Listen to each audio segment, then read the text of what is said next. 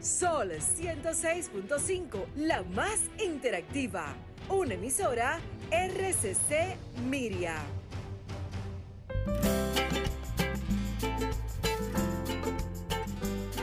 Preguntas y respuestas con altura y calidad. Entrevistas o compuestas en un paneo con personalidad.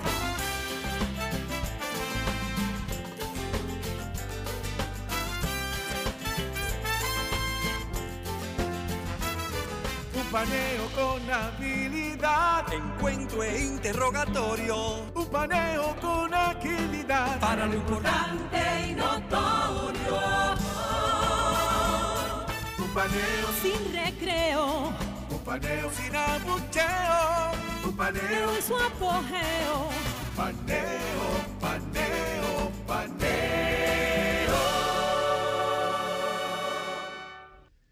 Saludos República Dominicana, soy José Liceo Almanzar y eso es Paneo Semanal. Dando las gracias, como siempre, a Dios en primer lugar por permitirnos estar aquí con ustedes y a ustedes que nos conceden el altísimo y gratísimo honor de escucharnos por esta Sol 106.5 FM, de vernos en YouTube, en nuestro canal Paneo Semanal y en el canal de Sol 106.5 FM, así como también de seguirnos en nuestras redes sociales, Instagram, Facebook y Twitter, Paneo Semanal, saludando a mi querido hermano y compañero Luis José Polanco. Muy buenos días, Eliseo, y muy buenos días a todos nuestros amables teleoyentes que nos dispensan el favor de su audiencia todos los sábados de 10 a 12 meridiano en este su programa Paneo Semanal. Bueno, yo en primer lugar tengo, tengo dos cosas que decir antes, sí. antes de que arranquemos con el paneo. Primero felicitar a mi hermana Marieli. Almanzar, que está de cumpleaños hoy. Muchas felicidades, eh, Marieli. Ella, todo, con todo el cariño que le tengo. Y sí, y, y creo que es la primera oyente de nuestro programa, la, la que está en la, en la, primera fila siempre. Bueno, está al, lado de, está al lado de mi mamá. Al lado de tu mamá. Desearle salud, larga vida y lo mejor del mundo. Así que, y que podamos celebrar muchos cumpleaños juntos. Así que desde aquí te mando un abrazo. Y, y ya estamos a siete días de la operación Lechón. Lechón, sí, Nochebuena. Ya, estamos, estamos, ya prácticamente, ya aquí no se habla de más nada. El próximo fin de semana. Ya, ya aquí no se habla de más nada. No, no, todo esta es, semana es una semana nula en el país porque nada se va a resolver en esta semana. No, porque ni, no, en la pro, ni en la próxima ni en la de arriba. Ni en la de arriba. No estamos en eso. No, Aquí exacto. lo que va a haber es mucho tapón, mucha sí. gente en la calle. Aquí nada más se puede hablar de puerco asado, de, sí. de pastelito. Esas son las únicas diligencias que se van uh -huh. a resolver en la semana que viene. Ya lo sabe, más nada. Y eso, no, la que viene y la de arriba y la otra de arriba. Sí. Son tres semanas, así que ya saben, mentalícese si a usted no le gusta nada de eso. Lo que no se resolvió eh, no se va a resolver hasta enero. Eh, hasta la pelota ya se acabó, la regular. Sí, sí, ya nadie. Eh, sí, no, no, ya. Ya, ya. están hasta quitando juegos.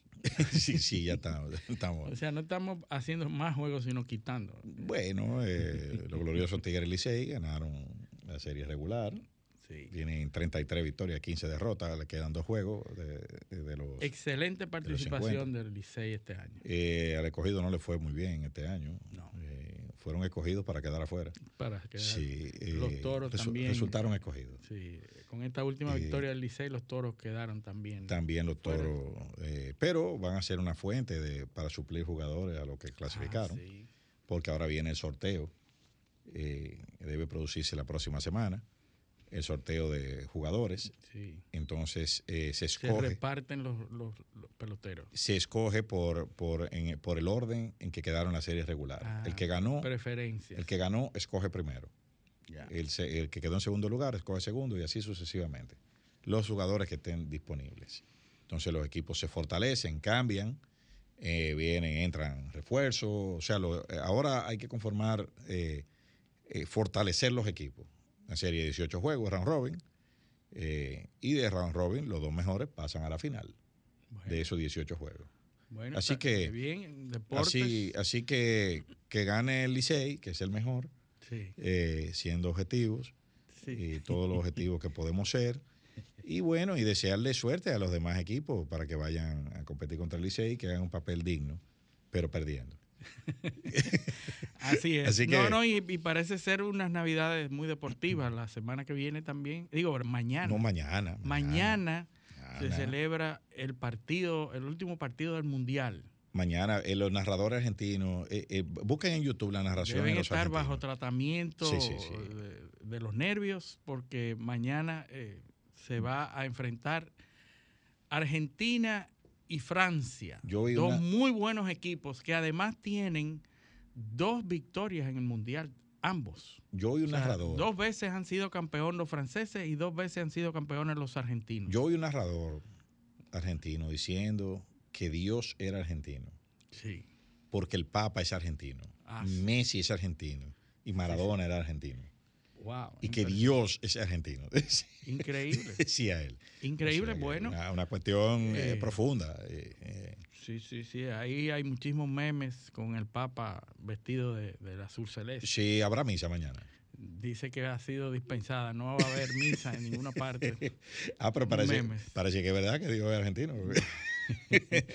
No, no, pero son memes, son memes. No, El- no, el- el, el- el- el chi- hay un- eh, el chiste que, que- que dice- que Jesucristo era humilde, sí, porque nació en Jerusalén, pudiendo haber nacido en en, Argentina. en Buenos Aires. En Buenos Aires, Era o muy sea, humilde. muy humilde. Pudo haber nacido donde quería. Exacto, pero escogió nacer en Jerusalén. Pero bueno, En Belén, Argentina en Qatar, ¿verdad? Que se celebra el mundial y hablamos de eso, de cómo obtiene una sede de un mundial eh, en un país eh, musulmán.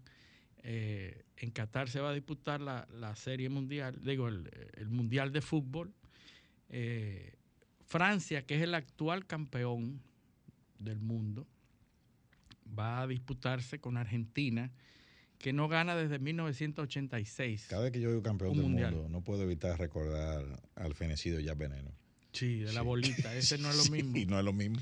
No es lo mismo la bolita. Es una redundancia, ¿no? Sí. Sí. Entonces, eh, un partido que va a ser muy, o sea, eh, disputado porque eh, dos veces campeones ambos eh, han ganado en el match de Argentina y Francia, se han, que se han enfrentado tres veces en un mundial. Dos veces lo ha ganado Argentina y una vez Francia.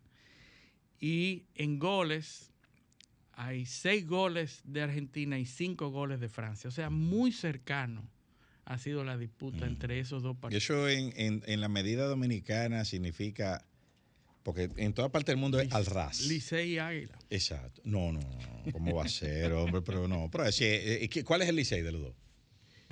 El Licey, bueno, Eh, Argentina, ah, Argentina, porque Entonces tú- tú- es el que es tú- azul y es el que más eh, cercano de nosotros está. O sea Ajá, exacto. Y celebra igual de bulloso. y- Sí, sí, sí, porque yo, yo soy liceísta, pero yo reconozco que los liceístas son bullosos y plebe. Sí, y- y yo- yo- es verdad, yo reconozco el equipo de la gleba es el Licey. El Licey, Sí, bueno. el equipo del pueblo. No, no, no. no, ese- Eh, el ese- equipo del pueblo, el equipo del pueblo. Eh, eh, es así, el pueblo dominicano es alegre, es bulloso. Pero, pero eh, eh, lo que te iba a decir era que en toda parte del mundo eso es al ras. Sí, sí, sí. Aquí es ras con ras. Sí, es diferente. sí, es otra, es otra medida, otro Otra sistema medida. de equivalencia. Sí, hay que saber. Sí, ras con ras. Sí, eso, es- eso es inven- invento nuestro. Sí. Pero bueno, se va a celebrar mañana en Qatar. Qatar hizo todos sus esfuerzos para lograr la serie. Creo que hizo demasiado esfuerzo. Parece que está haciendo Sí. tantos esfuerzos que ayer salió la noticia, bueno, hace unos días, sale a la prensa internacional un año de investigaciones que da como eh, al traste con una eh, personas eurodiputados. Y hay que decir y hay que hacer un paréntesis que los eh, la Unión Europea tiene un parlamento es decir todos los países eh, aportan eh, diputados Tiene a ese una cuota. parlamento tiene una cuota de diputados de acuerdo a la población la sede está en Bélgica y hay como si fuera un congreso de la Unión Europea. es un congreso. Es un congreso, Legisla. un parlamento que legisla las leyes que aplican a la Unión Europea. Entonces, eh, las autoridades de Bélgica, que es donde está la sede del Parlamento Europeo, anunciaron que habían estado haciendo por un año, desde hace un año, investigaciones sobre corrupción, eh, recibimiento de dinero, eh, bribery, eh, Soborno. sobornos de miembros del Parlamento Europeo, nada más y nada menos provenientes de Qatar. Es decir, que Qatar como país, a través de intermedios, a través de mediadores de Marruecos, de una red de Marruecos que había estado pasando miles de millones, digo, millones de euros, millones de euros para corromper, para sobornar miembros e instituciones de la Unión Europea.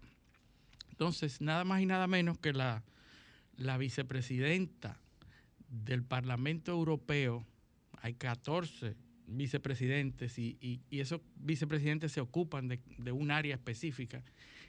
Esta vicepresidenta, que es la que se ocupa de los asuntos de Medio Oriente, Eva Kaili, Eva Kaili, una eh, griega, una que ex presentadora griega, una mujer preciosísima, eh, como, como vicepresidenta encargada de los asuntos de Medio Oriente, se le han encontrado 1.5 millones de euros en efectivo en una maleta en su casa. Un centavito.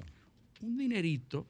Y la policía ha anunciado y ha dado a conocer a la prensa ese dinero lo ha puesto, hay fotos de, todos los, de todo el dinero en, monedas pequeñas de 50, 25, 20 euros.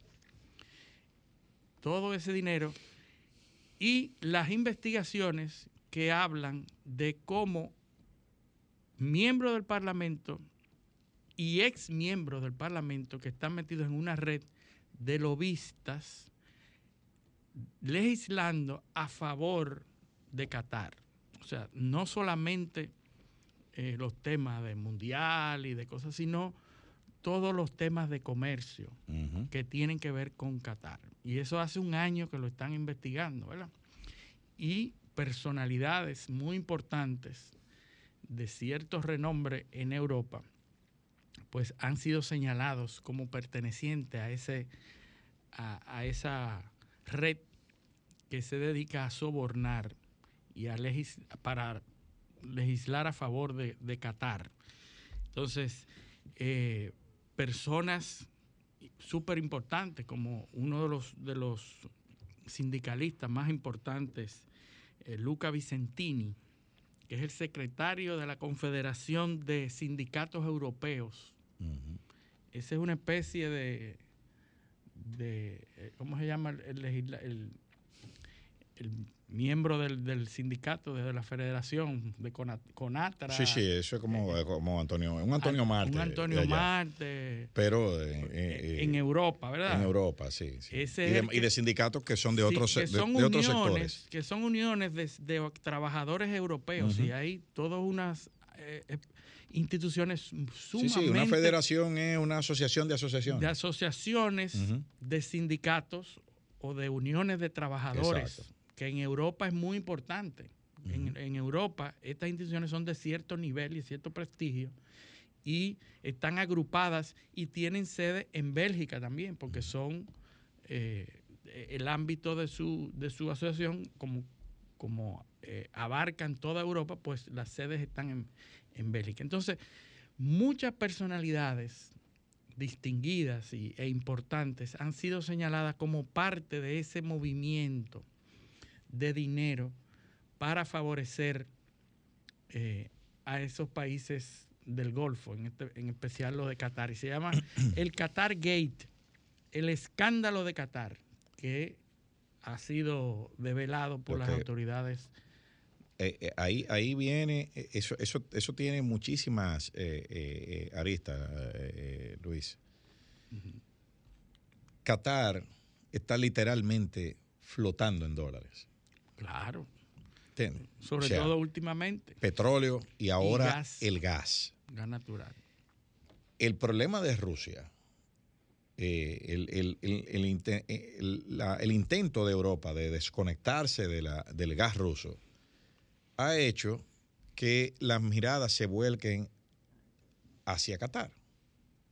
Porque es el suplidor que está en mayor capacidad de, en el corto plazo, porque no es inmediato. Compensar. de abrir una línea de suministro que pueda suplir eh, el, el- el gas ruso, que sigue fluyendo. ¿eh? Sí, sí. Eh, eh, Los rusos siguen vendiendo gas y petróleo también. sí, sí, sí. O sea, no- eso, a no, pesar de las sanciones, eso no ha parado. lo que están tratando de ponerle un, un tope al, al precio. Pero no es tan fácil porque Rusia produce el 10% del petróleo. Eh, no, eh, independizarse de eso es, es imposible. desconectarse. Y en invierno menos. no, y es un proceso que puede se puede hacer, pero puede tomar años. Sí. Tienen que desarrollar capacidad de producción en otros lugares para suplir la, Sí, sí, la no, demanda. E infraestructura para Eh, hacerla llegar. Exacto. Por eso ustedes ven que a Venezuela le han, le han ido aflojando la- eh, un poco el, el- el tema para facilitar inversiones de petroleras nor- norteamericanas para vo- devolverle la capacidad de producción y para y suplir eh, el, el- el petróleo ruso. Ahora, Está poco a poco dejando de ser dictador. sí, claro, no, no, ya esa palabra no se usa. No. no se usa. Ya, ya eh, eh, eso, eso, esa narrativa salió del mapa. Entonces, ¿qué sucede con, con Qatar? Bueno, hace unos meses, en la cumbre de la OPEP, se negoció con Qatar el aumento, de- o sea, el, el- el tema del gas natural. Y Qatar está, está vendiendo y produciendo, Sí, sí. está a máxima capacidad. En su, may- en su mayor apogeo. Ahora, esto plantea una, una situación, un escenario, porque es un gobierno que está corrompiendo oficiales europeos. No, no, y que el gobierno sale y dice que no tiene nada que ver con eso. Que se desliga de cualquier. Porque eso obviamente se hace a través de terceros. Sí, claro, pero esa es la jugada diplomática. Sí, Yo no, yo no tengo nada que ver, es para que no lo sancionen. claro. O sea, eso es, eso es combinado con los europeos. Como los europeos no pueden sancionarlo por el tema de la dependencia del, del- del gas, entonces mira, di eso, di que no eres tú como gobierno y así yo no te sanciono. E- esa es, es- es el juego. ¿Por qué? Porque para la Unión Europea imponer sanciones iba a requerir el voto unánime. Sí, de todos los miembros. Y Víctor Orbán, presidente de, de Hungría, acaba de firmar un acuerdo ayer o antes de ayer con Qatar, en medio de la investigación. sí. O sea, a mí no me importa eso, yo lo que tengo es que calentar a mi país. A mí eso, eso, eso no es mi problema. ¿Entiendes? O sea, porque le dieron dos o tres millones de dólares a alguien, entonces yo tengo que, que pasar frío aquí. Sí. Eh, Eso entonces, es imposible. Eso es imposible. Entonces, esa, la solución, el bajadero que se le busca, di que no es el gobierno, búscate dos o tres compañías y vamos a sancionar a ese grupo y, y metemos a la diputada presa y a dos o tres más y se acabó el, el- el tema. Sí, sí. Y eso, para que la gente se ubique, eso es eh, el hombre del maletín, pero en Europa. Eso es lobbying. Eso es lobbying. Eso es lobbying. Lo único Eh, que hay, Eso hay se hace en Estados Unidos. que no eh, se, que no, en Estados Unidos se ya eh, se hace de manera regular y, y legal. Ahora, aceptar dinero en efectivo es ilegal y criminal Bueno, en lo que cualquier pasa- parte del mundo. Eso es verdad. Ahora, si tú lees la jurisprudencia de corrupción norteamericana, tú te das cuenta que tú puedes hacer, tú como, como funcionario en Estados Unidos, no se considera corrupción si tú aceptas dinero eh, o vamos a decirlo de otra forma, solo se considera corrupción si tú aceptas dinero para ejecutar funciones dentro de tus atribuciones. Ujú. ¿Entiendes? Ya. Ahora, si yo soy ministro de vivienda y te consigo una cita con el ministro de Agricultura y tú me das un millón de dólares, eso no es corrupción. No hay corrupción. Wow. Es si yo emito una regulación del Ministerio de Vivienda, donde yo estoy. Ya. ¿Tú ves? Es difícil. Por eh, eso, por, ¿cuánto, ¿cuánta gente presa por corrupción tú ves en es Estados Unidos? difícil perseguir a alguien. sí. Por, eh, por eso, ¿cuánta gente presa por corrupción tú ves en Estados Unidos? Difícil. De- casi nadie. Eh, ¿Significa que no hay corrupción? No. Es Sí. que, es que el sistema está hecho de una forma que la mayoría de, los de, los de, los, de lo que la gente cree que es corrupción son conductas que no se persiguen. Y la- pero la diferencia es también la forma de perseguirla. Por ejemplo, en Europa duraron un año y, nadie sabía nada. Claro. Los fiscales en Europa no salieron a decir, vamos a ir a perseguir a fulano de tal. Exacto. Ni dijeron que tenían casos Blindado, sólidos ni blindado. blindados Sí, sí. un año antes. Y además no se le, no se le venció el tiempo, ni, ni- ni- eh, duraron claro. un año callados y cuando tenían el caso lo ejecutaron. Exacto, y fueron y ejecutaron y gente presa y todo eso, pero nada, cero bulla, ¿eh? Cero bulla hasta que finalmente Ajá. lograron su objetivo y en- e incautaron Pues los maletines de dinero aquí- y salieron todos los involucrados mencionados Se y presos. Así que actúa, aquí sí que se actúa aquí en el país.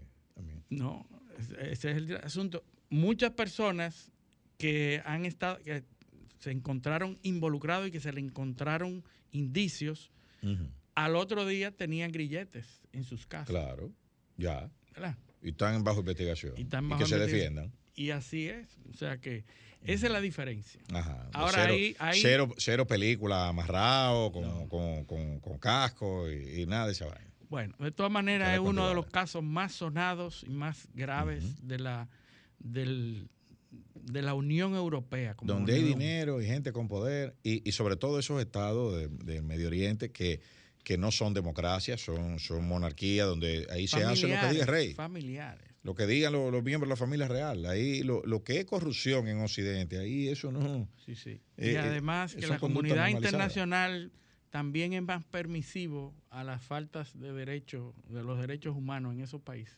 por su posición Y, la, y, la, y los mismos pueblos.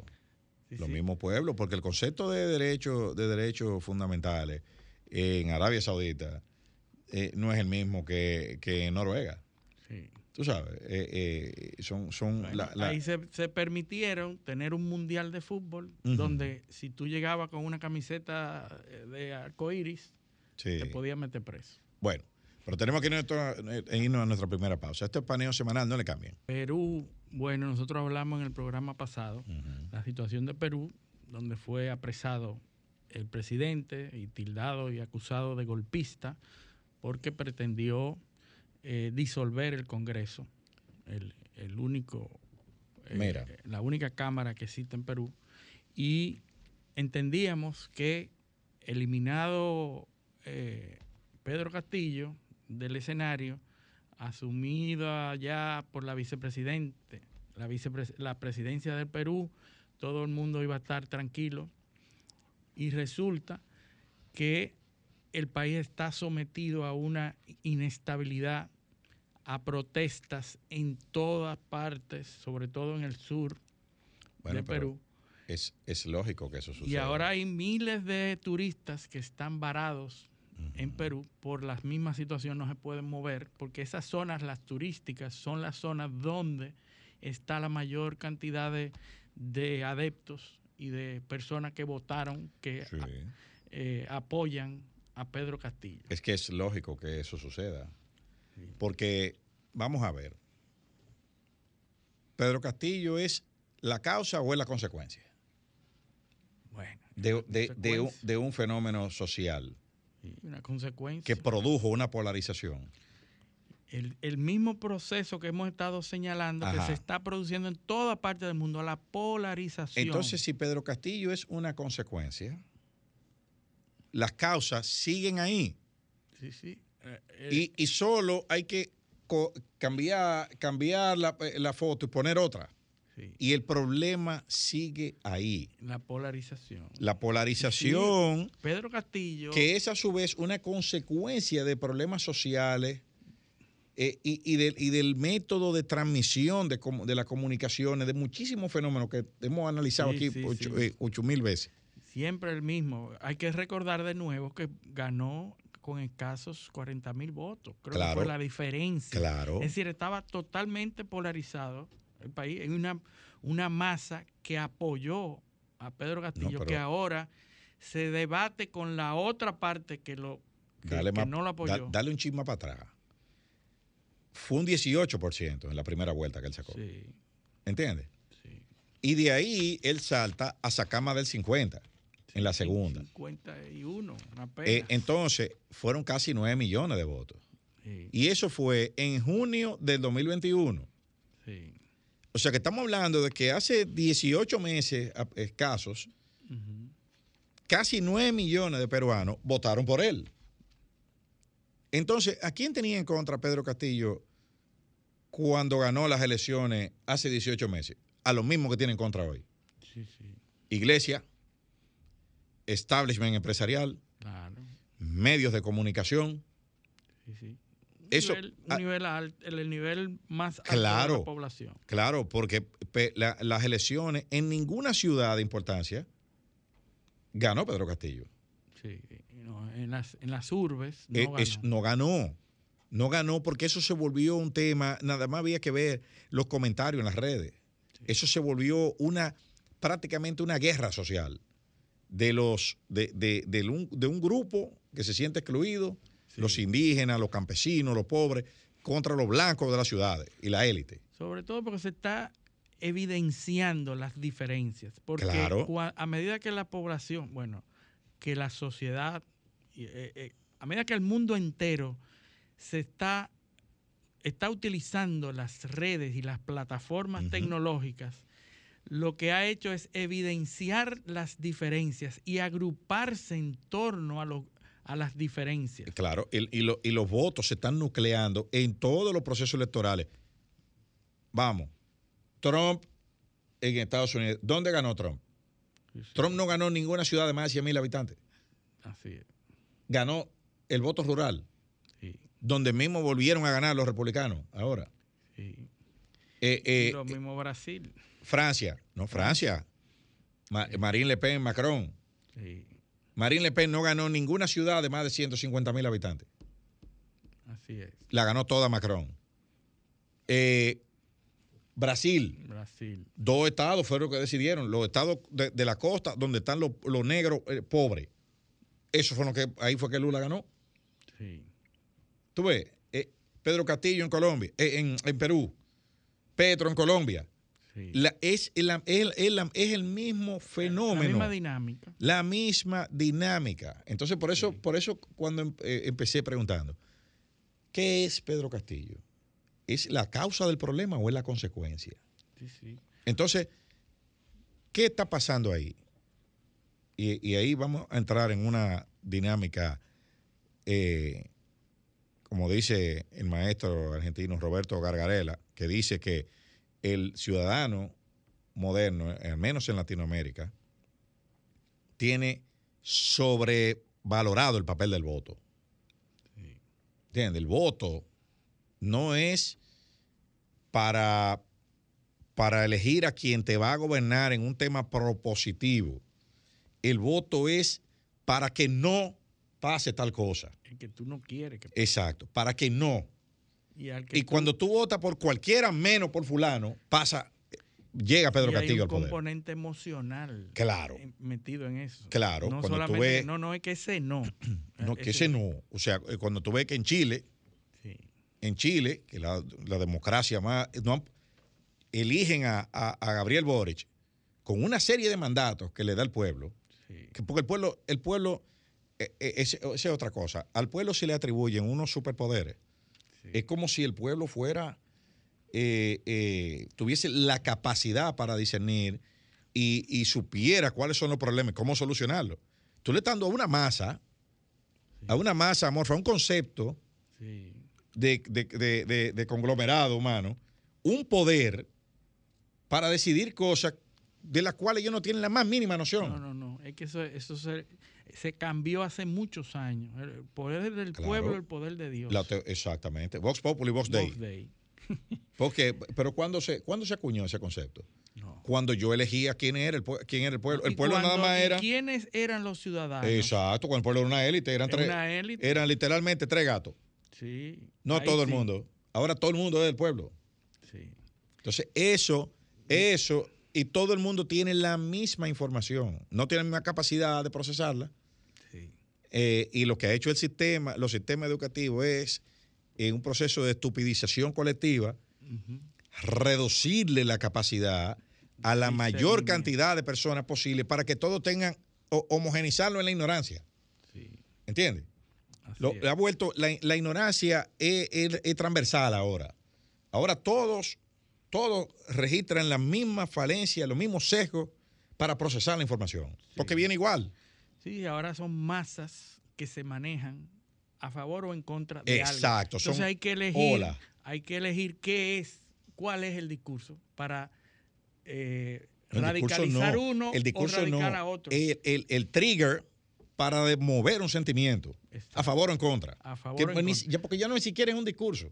Sí. Ni No siquiera es un discurso. es un trigger. O sea, Es es, con qué ¿Cuál es el fósforo. ¿Con qué fósforo que vamos a aprender esto aquí? Sí. Con el largo, con el corto, con el verde, con el rojo. Sí. Pero hay que aprender. Ah, No, no, no, eh, eh, eso está, eso, ese, eso es un gasolina en un bosque seco. Sí. Eh, ¿Dónde es que yo voy a tirar el fósforo para que, para que se arme el, el- el problema? Sí, sí. Eso está pasando en todo. Entonces, Todo ¿qué pasa? Yo, yo, eh, hay, un, hay grupos. ¿qué, ¿Qué sucede con esto? Se ha perdido el afán de llegar al poder y de, o, y, o de retenerlo. Ha hecho que se pierda el, o que se pierdan las formas éticas de conducta. O sea, tenemos que llegar a un mínimo de lo que no se puede hacer. ¿Tú ves? Entonces, ¿qué pasa? Que es difícil porque como yo me beneficio, a mí no me Y importa. como esa es la única forma No, de a mí llegar- me beneficia, eh, deja que lo hagan. Ahora, el problema, ¿sabes qué- cuál es el problema? Que quien se beneficia de eso no se ve en el poder siendo víctima de eso mismo. Sí, sí. que eso es cuestión de, de- de unos años para que se le revierta. Exactamente, porque es un electorado que se acostumbró a eso. Entonces, ¿qué pasó con Pedro Castillo? No hizo el switch. Porque él tiene una cuota altísima de responsabilidad de lo que pasó. Él no dejó de hacer campaña. Él llegó al poder y siguió hablando como un candidato, Sí, con el mismo discurso. Entonces, óyeme, ya usted está en el poder, llame a los otros, comience a repartir, eh, eh, o sea, no arme. se consolidó como representante de todos los sectores. Claro, usted es el No presidente de todos los peruanos, no de los que te eligieron, es de todos. Sí, Es de todos. Mira que Petro en Colombia, ¿qué hizo Petro? Petro armó un gobierno de coalición. sí, ¿Qué está haciendo Lula en Brasil? Arma una boleta, el vicepresidente era un adversario y está armando un gabinete con todos los sectores para, comp- para comprar gobernabilidad. ¿Qué pasó con, eh, con, eh, con Boric en Chile? Lo mismo que Petro. Sí. Lo mismo que Petro, un gabinete excluyente, que nada más somos Sí. nosotros, enemigos los militares. Ah, bueno, míralo ahí. ¿no? Y con unas eh, reformas a la constitución. Que no ha podido no pasarla. ha podido, sí. no ha podido pasarla. Y mira, y eso, eso es lo que en Perú, porque en Perú ya el proceso de destrucción institucional, el ataque a las instituciones es demasiado grande, es irreversible. Ahí van a tener que hacer una constitución nueva. Pero ¿quién? Porque, No hay. porque ¿qué está pasando? Ah, sí, Pedro, eh, eh, Pe- Pedro Castillo tiene una, una aceptación de, de 20%, de 15%, de lo que tú quieras ponerle. Que lo hace, por ejemplo, el comercio de Perú, que es un diario enemigo frontal de Pedro Castillo, Claro. y, lo- y- y los medios de comunicación del establishment. Ahora, ¿y cuánto tiene el Congreso de, de popularidad? Yo he visto encuestas que lo colocan entre un 4 y un 14%. Sí. ¿Oíste? El que destituyó al impopular tiene entre 4 y 14%.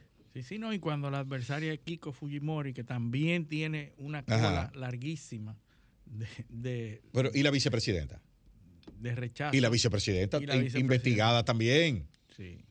O sea, ¿Entiendes? no hay un liderazgo limpio. Claro que no, no lo hay. ¿Por qué? Porque no llegaron eh, a acuerdos sobre los mínimos, eh, los mínimos que hay que respetar en política.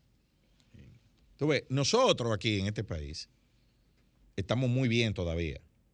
¿Tú sabes por qué? Porque todavía aquí los políticos hablan. Entre ellos. Sí. Tú ves, todavía aquí eh, eh, eh, tú puedes pactar algo con la oposición, tú puedes, pero hay un grupo que no quiere. Hay un grupo que dice, ah, no, si pactó con el PD. Miren, miren donde los políticos no pactan y no hablan, miren lo que pasa. Porque aquí las diferencias no son, no son grandes. No, no O sea, son conceptuales. No son conceptuales No, ni son amplias. no. Es lo mismo. Además, tú tienes un país de un 50% de clase media. Entonces, eso, eso, ahora, ese, esa es la, la, el- el- el- la mayor vulnerabilidad de, de esta sociedad, porque la clase media es muy volátil y se manipula y se mueve, y cada vez el discurso antisistema cobra más fuerza. Aquí los héroes ahora son antisistemas. Sí, Eh, son los, que pro- propugnan por acabar con todo. sí. Aquí está saliendo eso, la, la Plaza de la Bandera, es Claro. el grupo anti. Sí, anti bueno, que- no, era- no eran tan anti porque están todos enroscados en el poder. Bueno, están todos nombrados. Bueno, Todos eh, están nombrados en, el po- en- en instituciones. Todos. Búscame uno, uno por uno. Búscamelo los cabecillas y están todos nombrados. sí, los cabezas. Entonces, Ajá. hasta que el otro grupo conquiste y, y vuelva Bueno, a. bueno, vuelva entonces, pero hay que armarlo de cero otra vez, porque ese se desintegró ya. Sí, Eso se desintegró, igual que la Marcha Verde. sí. Todos están nombrados en posiciones. Ya eso perdieron la, la- la, eh, eh, vamos a decir, el, el carácter neutral, porque se identificaron con una administración y tienen, su dere- tienen derecho, ¿eh? Sí. Eso no es malo. Sí. Eso no es malo. Lo que pasa es que hay que ver, lo que habría que revisar era el objetivo de eso. sí. Ahí se Era el objetivo de eso, que era meterse en el poder. ¿Y por qué era protestar? Porque no estaban en el poder. No era porque querían reivindicaciones, ¿no? que lo que querían eran decretos y nombramientos. Y se lo dieron. Las cabezas. Las cabezas, porque el pueblo sigue, Eh. sigue sufriendo lo mismo Bu- Bueno, y sigue metido, el discurso anticorrupción sigue metido. Giovanni Lampedusa, el gato pardo. Si queremos que todo siga igual, es necesario que todo cambie. Sí. ¿Entiendes?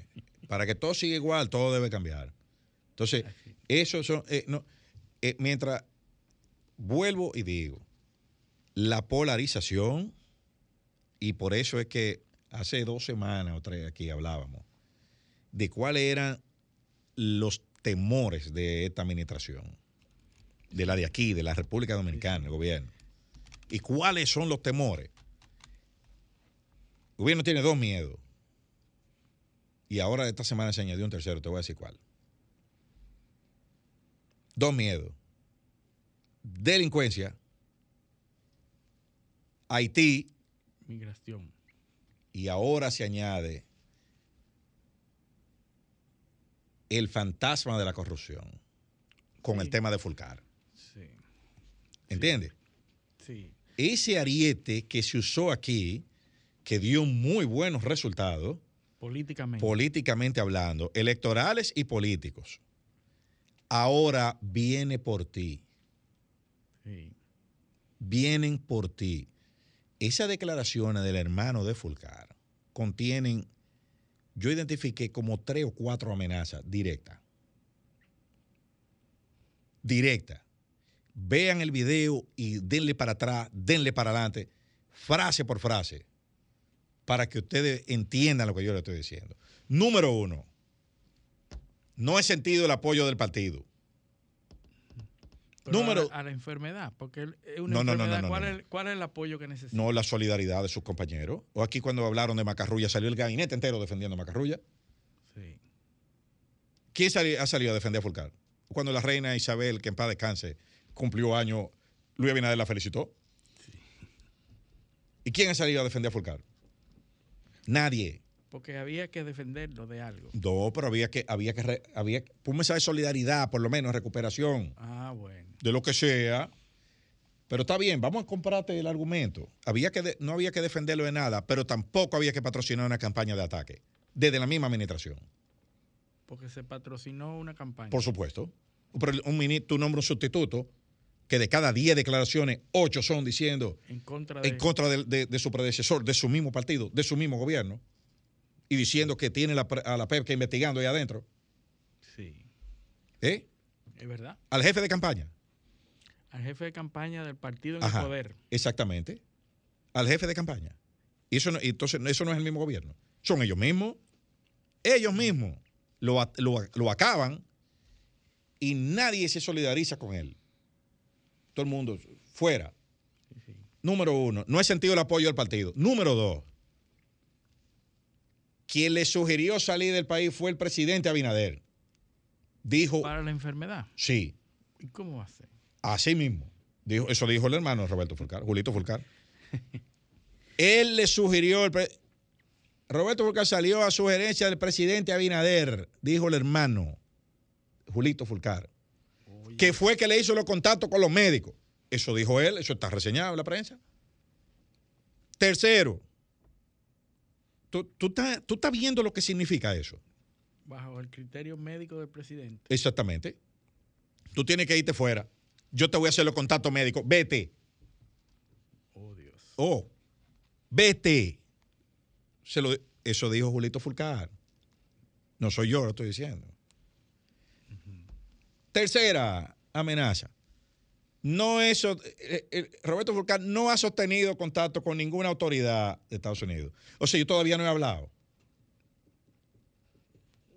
¿Tú estás entendiendo? No la- va a la- hablar, o va a hablar no, o no, no. yo no sé si va a hablar. Todavía no he hablado. Eso es lo que quiere decir eso. Todavía no he hablado. Ustedes no me han apoyado. Ustedes no me han apoyado. ¿Sabes qué significa? No tengo compromiso con ninguno de ustedes, porque ustedes no me han apoyado.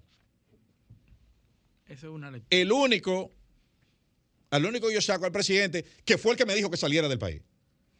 Tú- o sea, tú estás oyendo eso. El, el- el- el nivel. Mira, busca, busquen el video. Para que lo deconstruya tal como lo, lo- eh, lo- lo estoy haciendo yo. Bueno, Entonces, entonces, claro, porque eso, eso es una, eso, eso es, es una cuestión. ¿Qué pasó después de esas declaraciones? Salió un tuit de paliza. Solidarizándose con la salud de Fulcar.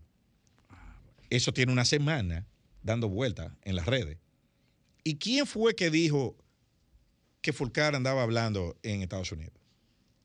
Fue un dirigente, fue alguien vinculado con el mismo PRM fue Máximo Castillo Sala en una entrevista en YouTube. ¿Entiendes? No fue la oposición. No fue la oposición. Fue alguien vinculado. Máximo Castillo Salas fue el era el presidente de la Cámara de Cuentas del gobierno de Hipólito. O sea, ¿tú estás entendiendo qué, qué es lo que está pasando ahí? Entonces, por eso digo que ahora, ahora se suma un tercer fantasma o un tercer eh, eh, eh, foco de miedo, que es el tema de la corrupción que ya viene por ellos. O sea, pues pero un funcionario, un funcionario, el presidente, fue el presidente que me dijo que me fuera. O yo estoy aquí porque el presidente me dijo que me fuera, que fue que me hizo los contactos médicos. O sea, tú estás oyendo el- el- el- las implicaciones que eso tiene. hay, hay un mensaje entre líneas. Oh, pero claro que sí. No, no un mensaje entre líneas, no directo. Sí, porque Si él está allá, es porque el presidente le dijo que se fuera y eh, le hizo los contactos para que se fuera. Bueno, pero eso también es diciendo, no, es que me llamaron. y- No, no, no. Y, y- no, y eso, eso tres días después que el ministro dice que hay una investigación de la PEPCA, ahí adentro. No, yo no me fui huyendo, yo me fui porque el presidente fue que me dijo que me fuera. Bueno, Eh, eh, ¿tú, tú estás entendiendo? Eh, entonces, claro, volvemos a- a- a- a- al punto. Los políticos, ¿por qué todo esto está pasando? Porque se perdieron, aquí se cruzaron unas líneas que no debieron cruzarse. La familia, la salud, la, la dignidad de la persona. ¿Entiendes? Entonces, cuando tú estás abajo, en la oposición, tú crees que nunca te va a pasar eso. Entonces ahora tú estás arriba y ahora tú oyes muchos personeros de- de- diciendo que la difamación aquí hay que castigarla, Ah, que esto, claro, ahora sí. claro, porque se lo están sintiendo en carne propia. ¿Qué es lo que pasa cuando, cuando tú abres eso? Y cuando la política se hace en base a ese tipo de cosas. Sí. Entonces ahora yo espero, yo espero que como, como los, que los que conocen la lección son más ahora, ese tipo de cosas se pare en el país. Se pare, porque hay un grupo que está al acecho que quiere exactamente eso, que se destruya la clase política aquí. Que se destruyan entre ellos para entonces yo erigirse como la, la solución. Eh, eh, y los refundadores de la República. Que no ha dado resultados En ninguna en parte, ninguna porque parte. eso que están hablando y no saben, y, y puso la presión, no saben un carajo de cómo se maneja un Estado. No tienen noción, no han manejado ni una paletera, ninguno. Ni, su- ni, ni- ni- ni el presupuesto de su casa han manejado. No saben. Eh, y su, su, su estandarte es que precisamente ese, que no ha sido nada en este país. Nada más que hablar en un micrófono atrás y decir, despotricar contra, contra todo el mundo. Entonces, vámonos a nuestra segunda pausa. Este es paneo semanal, no le cambien. Continuamos en paneo semanal por esta Sol 106.5 FM. Seguimos también en YouTube, en nuestro canal Sol- Paneo Semanal y en el de Sol 106.5. Y en nuestras redes sociales, Instagram, Facebook y Twitter, paneo semanal. Ya tenemos al invitado aquí. Tú viste que empecé como suave, porque terminé como en No, alta. no, porque tú. Y además, ese tema político, caldeado, que nos gusta a los dominicanos, pero que este programa se ha destacado precisamente hablado- por otra cosa. Que Hemos es hablado de, dos- de dos temas que le gustan a los dominicanos. pelota. Hablamos de pelota, hablamos de política. Vamos a hablar de tercero ahora. Música. Eh, Tenemos nuestro invitado de, de gala, personas que yo más admiro, aparte de que es mi hermano de infancia, una persona que yo más admiro en el campo de las artes. Lo conociste la- recientemente, si es de infancia. Sí, es de infancia hace poco. eh, Mario Enrique Martínez, una persona que, que ha cosechado muchos logros, muchos éxitos en Estados Unidos. Lástima que la gente buena del país se, se tenga que tenga que salir a- afuera para Tú que lo y yo reconozcan. estamos aquí. Sí. No sabemos por cuánto. Tenemos a Mario Enrique Martínez, que es el actual decano interino de la Facultad de Artes y Ciencias en Artes Visuales y Escénicas del Nazareth College, donde también se desempeñó como decano asociado de Artes Visuales y Escénicas, presidente y director de la Escuela de Música, director del programa de música de pregrado y posgrado, programas de interpretación y como coordinador de estudios vocales activo en el servicio administrativo de organizaciones profesionales. Martínez actualmente cumple un segundo mandato como gobernador de la región este de la Asociación Nacional de Maestros de Canto. Anteriormente se desempeñó como presidente del NATS Central New York, Finger Lakes, el capítulo de Finger Lakes y, New York. Tiene un doctorado y una maestría en interpretación vocal y literatura de la Eastman College of Music y una licenciatura en música y sociología del Luther College. Mario Enríquez, bienvenido a nuestro programa Paneo Semanal. Vamos a hablar de cosas agradables, de cosas artísticas, Claro, de música, claro. a elevar un poco el nivel del programa. Claro, no, no, para Bueno, no, pues tú- tú- tú- eh, cualquiera que te oye cree que tú- hemos rabalizado el programa. No, no, no. no, no, no, no. Bienvenido, Mario. Bueno, gracias. Un placer para mí. Gracias por la invitación. Gracias. eh, eh, encantado de conocerte. Y aquí feliz de, de compartir algunas ideas. Habla- vamos a hablar de música y, y vamos a preguntar, eh, primero para que los nuestros oyentes sepan de tu trayectoria. Tú, tú estudiaste en la UAS, Yo estudié en la UAS. tú estudiaste en el Conservatorio Nacional de Música, República Sí. Dominicana, ¿verdad? Sí, sí, sí. ¿Cuántos años? Dime ese proceso de, que yo lo sé, pero nuestros oyentes no saben el proceso de, del, del conservatorio a la UAS y luego fuera del país. Claro, claro. Eh, tú sabes que ah, eh, yo eh, era estudiante de piano en el conservatorio, muy joven. Pero tú sabes que en esa época, si tú querías ser músico, tus padres te decían, pero tú tienes que ir a la universidad Sí, y, porque y hacer eso una no es- eso carrera. no es una carrera. Exacto. Eso no es trabajo. Entonces, y el entonces yo- músico es un combo. Claro, claro. Yo dejé el, el- era piani, eh, estu- estudiaba piano, dejé el, dejé el conservatorio como a los 17 años, entré a la UAS, est- est- empecé a estudiar medicina. Medicina. Yo digo que yo tengo un técnico en medicina. Entonces, luego empecé a cantar en el coro de la UAS eh, y ahí comencé a hacer solos y me, me reencontré con la música. eh, y entonces volví a los estudios de musicales en el conservatorio, me cambié de carrera, eh, empe- empecé la sociología, que luego pude terminar en Estados Unidos, y entonces volví al conservatorio, comencé a dirigir coros, comencé a cantar en óperas, entonces decidí luego formalizar la, la- el entrenamiento y la educación musical yéndome a Estados Unidos. Entonces hice, la, como dijiste, la licenciatura en el Luther College, después maestría y doctorado en el Eastman School of Music. Increíble. ¿Y, y cuál, es la diferencia que tú adviertes entre la importancia que se le da en el país a la música y la que se le da en Estados Unidos? O sea, eh, ¿en qué consiste? Porque nosotros, y como tú bien dijiste, aquí el, el músico no es gente. Como que el músico, si tú quieres ser músico, nadie lo reconoce como una carrera.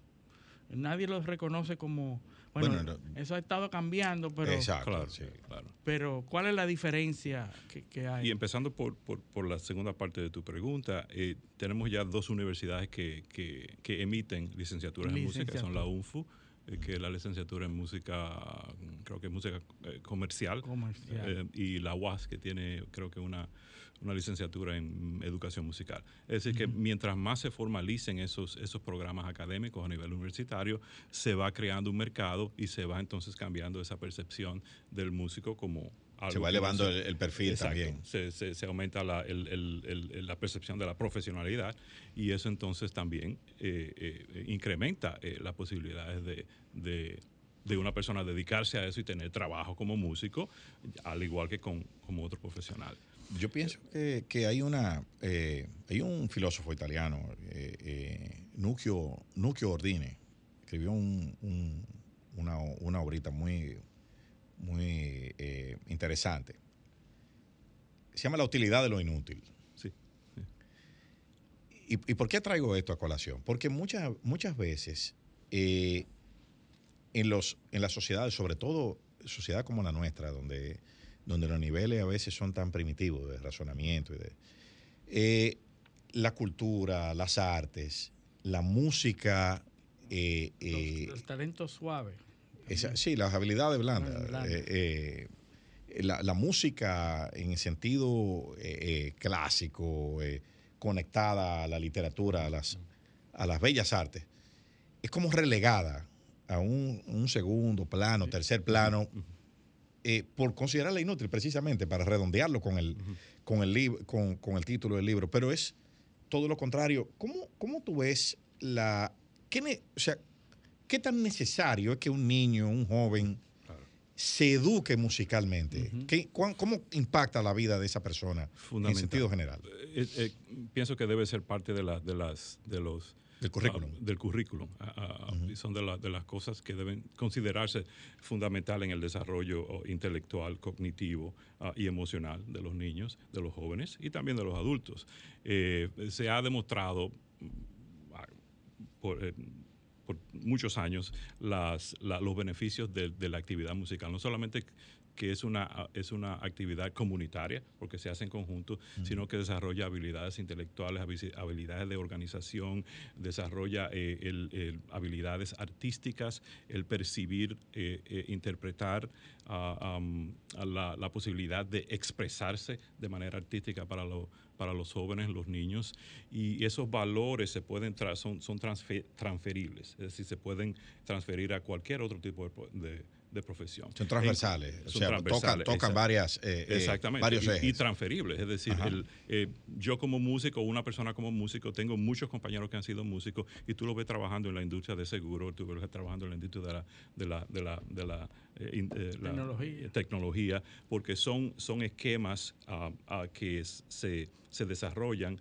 ah, en base a, a estructuras ah, que, que son lo que es lo que crea el Sobre el- todo el- en algoritmos, en la organización eso- neurológica del eso- cerebro. Eso iba a preguntar ahora. ¿Hay ciencia detrás de la música? Sí, claro, sí, claro. Eh, eh, eh, ¿A qué te refieres? con- en- O sea, en- en qué ciencia sentido? en, en sentido general, en, en la educación musical, eh, se puede, puede influir, y, y creo, que, creo que lo contestaste antes, en la, en la aptitud del individuo hacia la ciencia.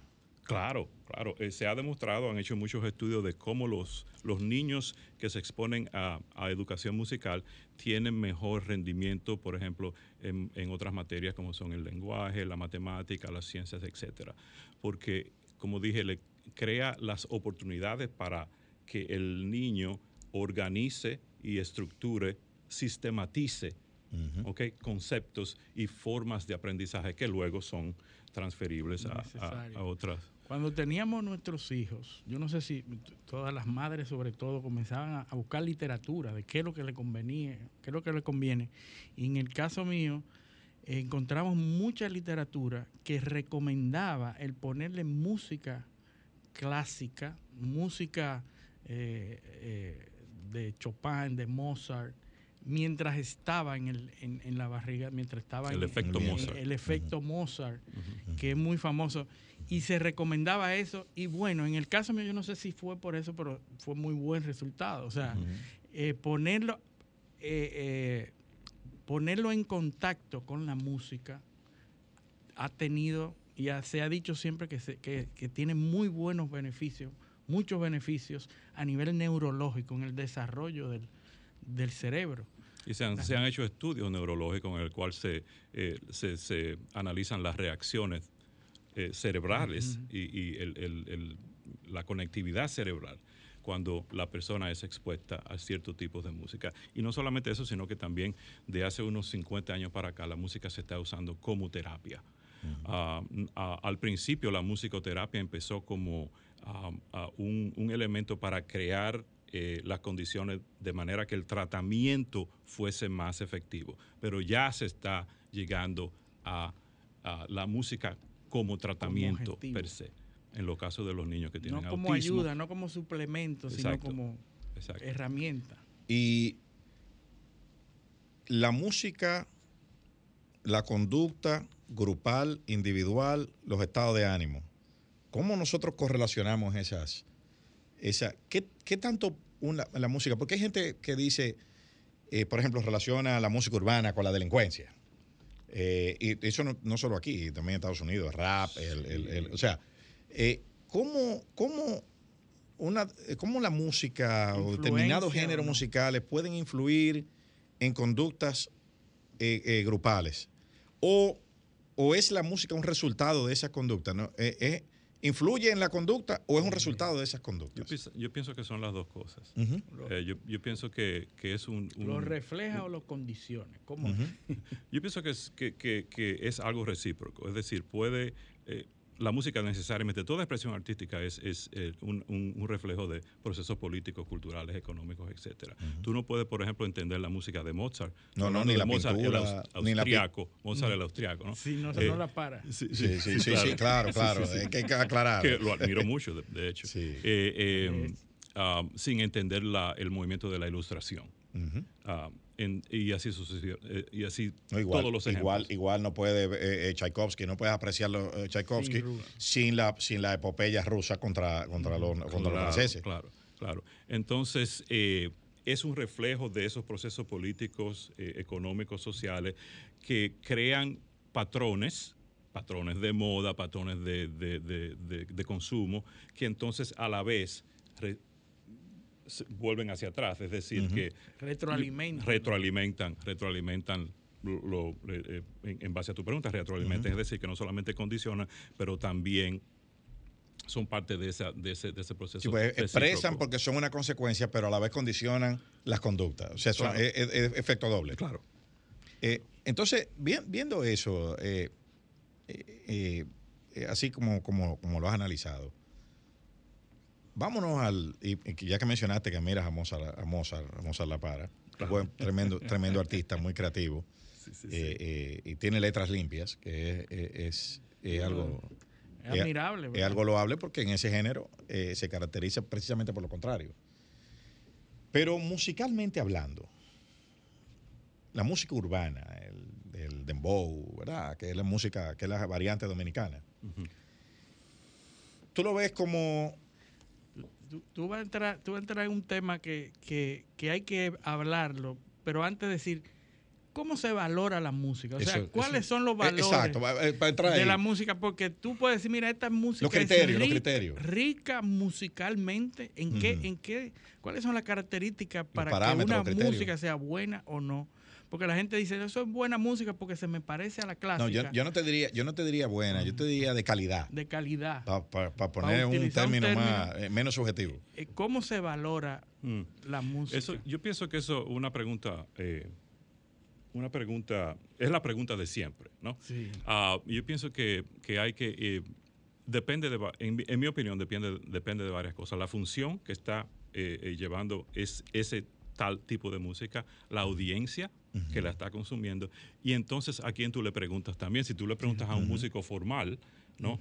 En cuanto al, por ejemplo, el dembow y, el, y a cualquier otro tipo de, de, de, género, te va a dar una, una opinión profesional desde el punto de vista, ok, desde el punto de vista de la armonía, desde el punto de vista de la base rítmica, la métrica, la orquestación, lo, los, los criterios de producción, mezcla, masterización, etcétera, te va a dar su opinión profesional en ese sentido. Uh -huh. Pero si tú, por ejemplo, tienes una compañía de de tocar en cumpleaños de payasos y tú, oh, yo quiero, quiero, quiero, quiero eh, eh, un compositor que me componga música nueva. Lo más seguro, la música que te va a componer esa persona para que tú la, em, la emplees en tu negocio va a ser música mucho, mucho más simple.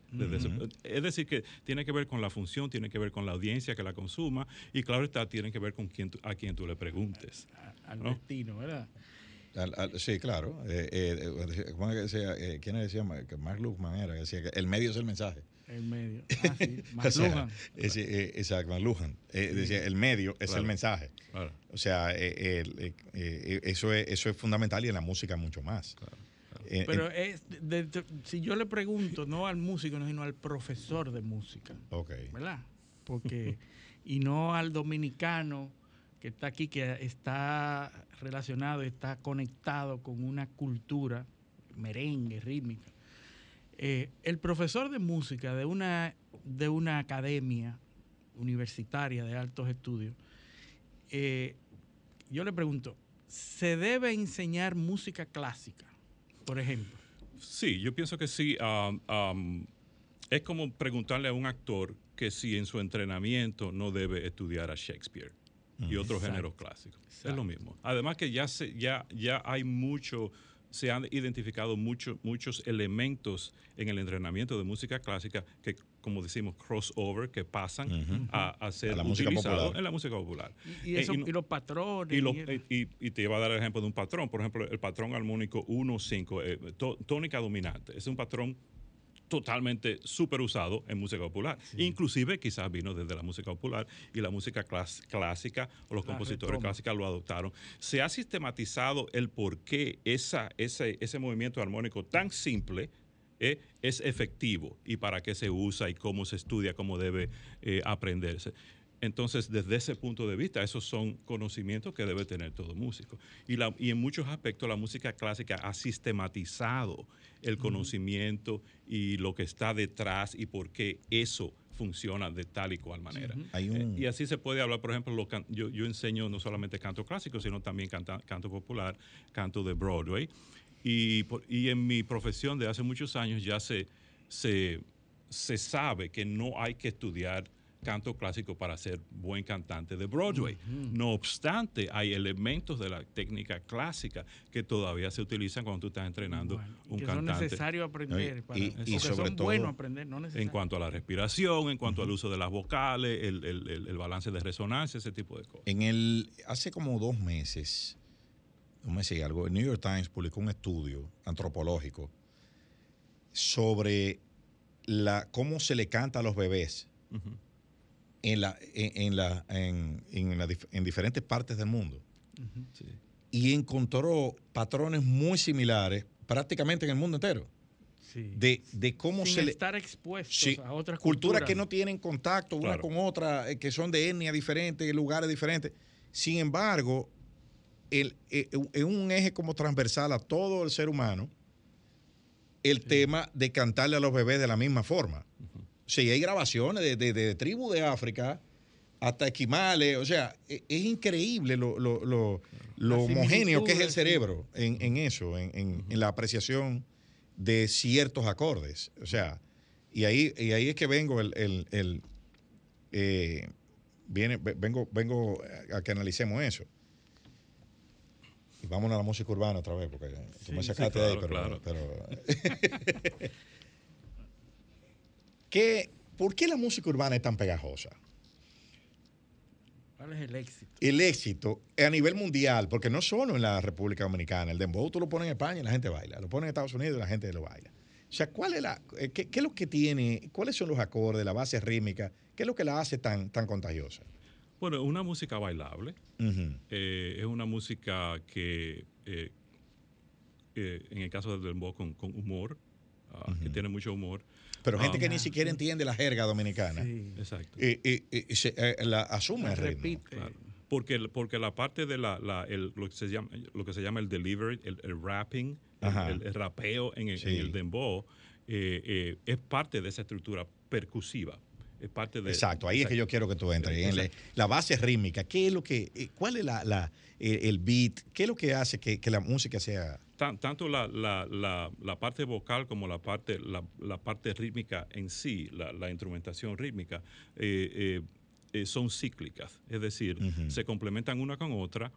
Uh, la parte vocal eh, eh, complementa la parte de la base rítmica y la base rítmica entonces complementa la parte vocal. Entonces se convierte en una unidad eh, indisoluble, diría yo, que de, de, consumo sumamente fácil. Bailable, humor y, y accesible. Es decir, como tú estás diciendo, tú no tienes que entender lo que están diciendo, pero la, parte percusiva del rapeo, no, soy, no soy experto, sabes que aquí hay una, policía urbana, una, KGB urbana una que, legión, una legión que, descalifican al, eh, al, que no, eh, eh, pero cada cual tiene su opinión en ese sentido.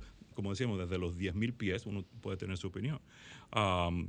y entonces también es todo lo que es la cultura la cultura del, movimiento urbano, porque no solamente es lo auditivo, lo, sensorial, sino eh, lo visual, es decir, las modas, las tendencias eh, de consumo, ah, los patrones de consumos, eh, todos los, como decimos aquí, todos los chismes que se arman en cuanto a el sonido que se arma. en cuanto, literalmente. En, cuanto a, eso aporta, ¿verdad? No, no, eso, es fundamental para, la venta de, eso. Entonces se convierte en algo, y, con, la, con, la, con las plataformas digitales, es decir, el acceso que hay es, es, es algo increíble. Es algo increíble. Tú sabes que lo, como, tú, como ustedes saben bien, muchos de los músicos urbanos empezaron a, hacer más dinero y a hacer eh, durante la pandemia, cuando descubrieron la, eh, los beneficios de la que le ofrecían la, la, plataforma. Yo, escuché Para los músicos clásicos nos dio mucho más trabajo. Inclusive llegamos ahí, pero no con el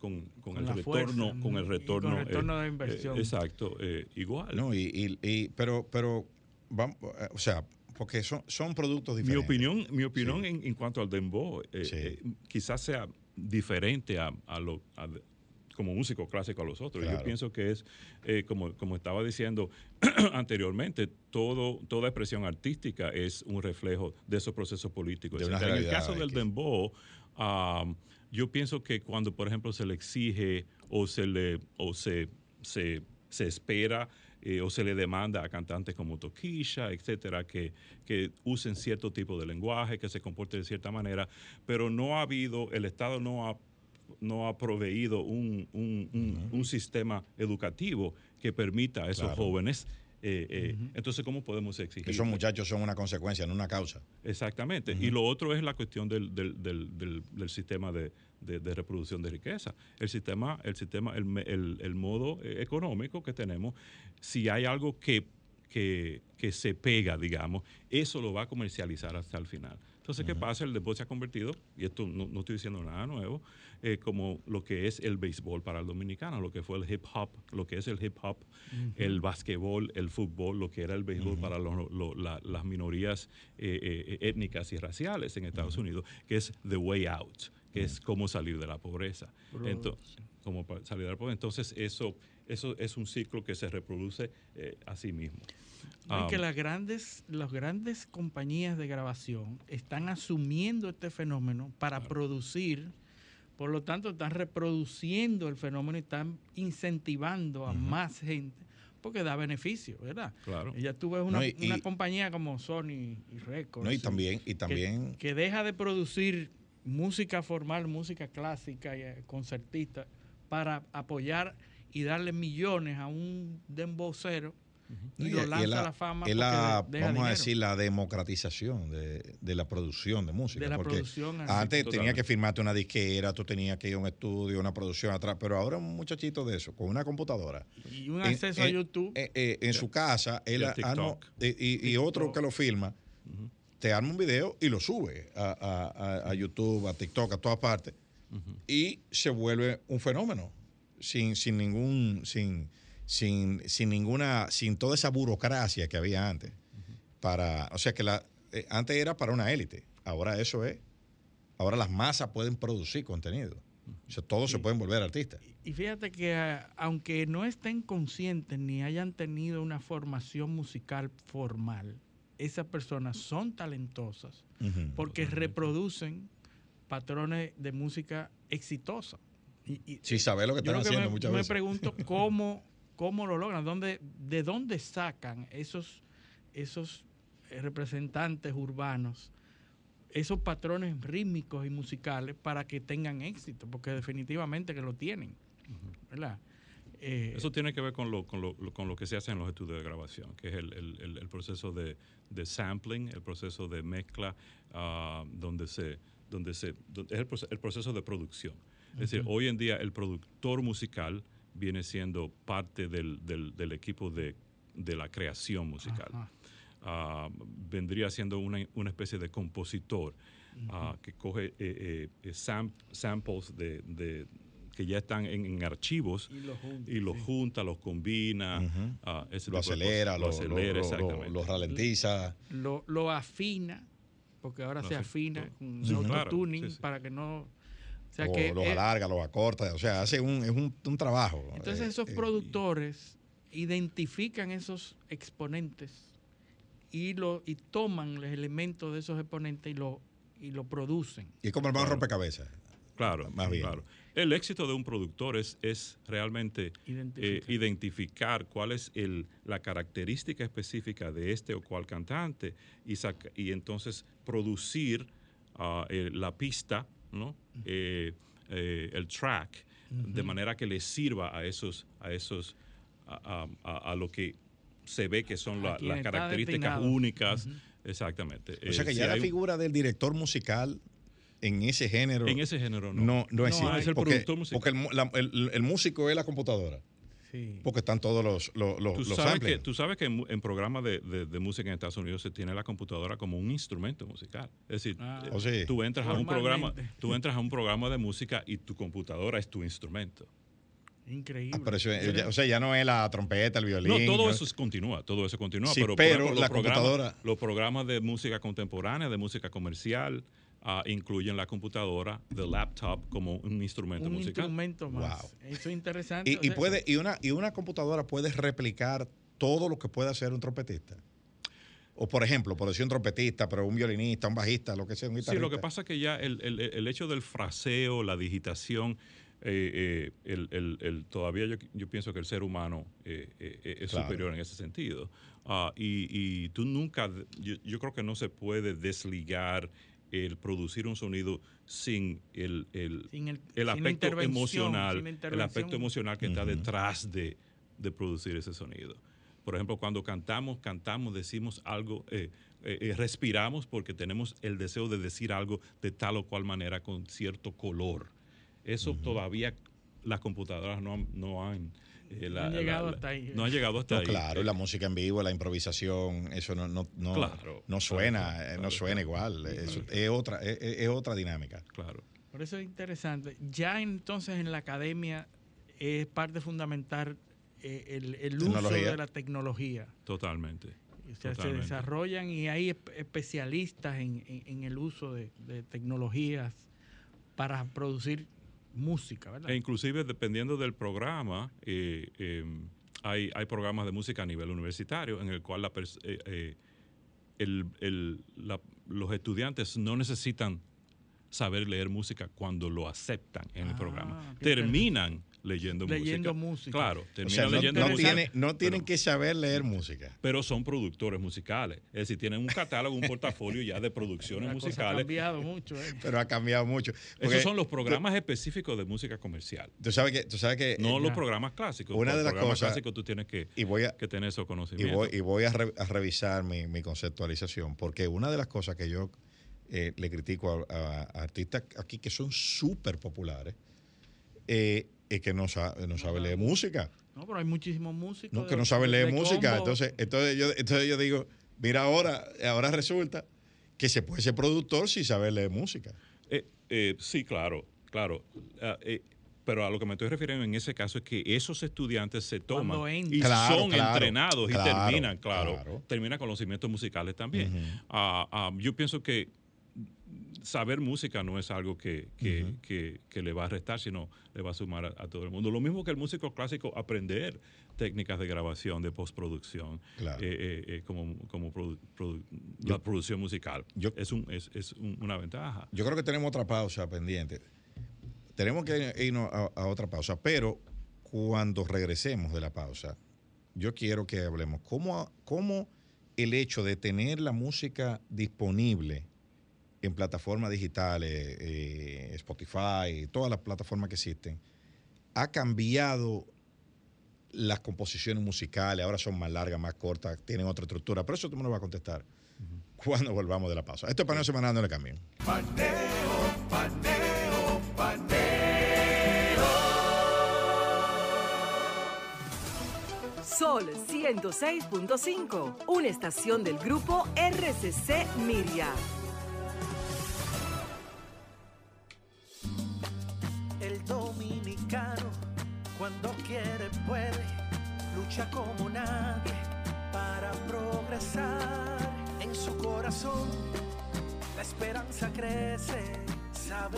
Fuerza está en la unidad. Dominicana dominicano. Somos vencedores si me das la mano. Dominicano, dominicano. Pasamos del sueño a la realidad. Dominicana, dominicano. Somos La vida es como una carrera, una sola en la que cada día damos la milla extra y seguimos transformándonos, porque lo más importante no está en lo que hicimos, sino todo lo que hacemos para ser invencibles. Ban Reservas, el banco de todos los dominicanos. Tempranito cuando me levanto, el sol me alumbre en la mañana, me tomo mi café del campo, un cristal de caña, es natural de caña al 100%, ciudad y en el campo también. Azúcar cristal de caña, naturalmente dominicana, disponible en supermercados y colmados en todo el país. Sol 106.5, la más interactiva. Paneo, paneo, paneo.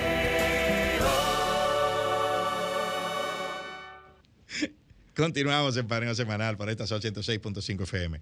También en YouTube, en nuestro canal Paneo Semanal, en el canal de Sol 106.5. Y en nuestras redes sociales, Instagram, Facebook y Twitter, Paneo Semanal. Entonces, te dejo una pregunta. A pesar de que es un un catedrático universitario de música. está, al día con todo. No, está, acaba de dar datos de, la última producción de Toxicro. Que tiene nada más y nada menos que 28 canciones. Ese fue Mario que nos dijo durante la pausa. Toxicro hizo un álbum como eh, la historia musical de Led Zeppelin. o sea, Pink Floyd. 28 canciones en un solo álbum. Eso, es, una, una, es una superproducción. Pero ahora es posible con todo eh, o sea, lo, ponemos de ejemplo porque es un reflejo de lo que ha cambiado la producción musical, que un artista en, un tiempo relativamente corto puede montar 28 temas y hacer una producción. Claro. Eh, eh, antes, hace, hace 20 años era impensable. Y además, además del costo. Recuérdate, que, que como ya todo se hace en el, en el estudio de grabación, ah, con medios que ya, con recursos que ya están... Están asequibles a todos. Que están asequibles. Entonces, 28 eh, eh, canciones, 32 canciones no, no van a costar lo mismo que tú producir un, LP de, merengue donde necesita la orquesta, a los, pagarle a los músicos, etcétera. ¿Y cómo, y cómo eh, esa, esa digitalización de la, de la de la música, ¿no? No se ha producido, por ejemplo, en, el merengue o la salsa, eh, no, ha llegado tan, no, ha pegado tanto como en, como en lo... No, no se podría aplicar eh, igual que, que, no igual, pero en, una proporción. Yo pienso que hay una, hay, hay, una mezcla. Yo pienso que, que ese es el, el, camino que están buscando los productores eh, musicales y compositores y creadores de, de, de, los otros géneros. Es ver cómo se integran mucho más de esas técnicas del estudio de grabación en sus producciones, de manera que el costo se reduzca. Pero tú vas a, como quieras, seguir viendo eh, Rubén Blades con, con, la, con la orquesta del Lincoln Center. Eh, eh, sí, pero ya la gente lo vaya a ver. Exacto. la gente va a verlo. Y es una producción increíble. estudio de grabación con músicos. Ah, ah, eso yo pienso que ya se está integrando más en el, en el, en, en el, en el diseño de, de- de- de producción debido al costo. Ah, y además que la- las, las técnicas de grabación, ah, el sampling y todo eso se ha, se ha, se ha ido eh, eh, mejorando. Es decir, eh, como una computadora eh, te imita el sonido de trompeta es mucho mejor que hace 20 años. ¿Entiendes? Eso, es- eso, entonces Sí, hay son- inteligencia artificial, ya Exacto. hay otros La elementos. inteligencia que- artificial es uno de, la- de los campos de, eh, de- de la música que, Mayor desarrollo. de, que va a tener mayor desarrollo, que ya está potencial. teniendo potencial y, may- y va a tener mayor desarrollo. que, eh, Es- eh, es- eso es como un, black hole, un hoyo negro. Eso Nosotros no pusimos en este programa, traje una vez una producción de los Beatles que no había sido producida por los Beatles, pero que fue hecho por una inteligencia artificial de la Sonic, Ujú. a la cual se alimentaron con toda la, Claro. música, la, la música de los Beatles y fue capaz de producir música de los Beatles que no había sido producida por los Beatles. Claro. O sea, eso- ese campo eh, promete muchísimo en términos de la música. Ahora, una pregunta. ¿Podremos alguna vez eh, orquestar un dembow? Ponerlo en una... em- Imagínate la filarmónica de, de- de Nueva York, la filarmónica, una de las famosas filarmónicas, cantar una... eh, reproducir una música... If hell freezes over. Yo pienso que ese momento llegará. Yo Sí. pienso que sí. Yo pienso que sí. El dembow de gala. eh, sí. Eh, un ejemplo anterior, eh, eh, Dudamel, el, el director eh, de orquesta venezolano que salió del sistema, Ujú. eh, del- de, ah, del- de ese programa de educación musical en, en Venezuela, uno de los directores clásicos más grandes que existen, hizo un programa con Calle 13 hace unos años. Calle 13. Y, y- e inclusive recientemente hice un programa con la Orquesta Filarmónica de Los Ángeles, me parece, con el rapero Nas. Ah, es decir, que... Es posible. eh, No estamos claro, lejos. Claro, eso no, no está lejos, eso no está lejos. Sería algo, sería algo sumamente interesante.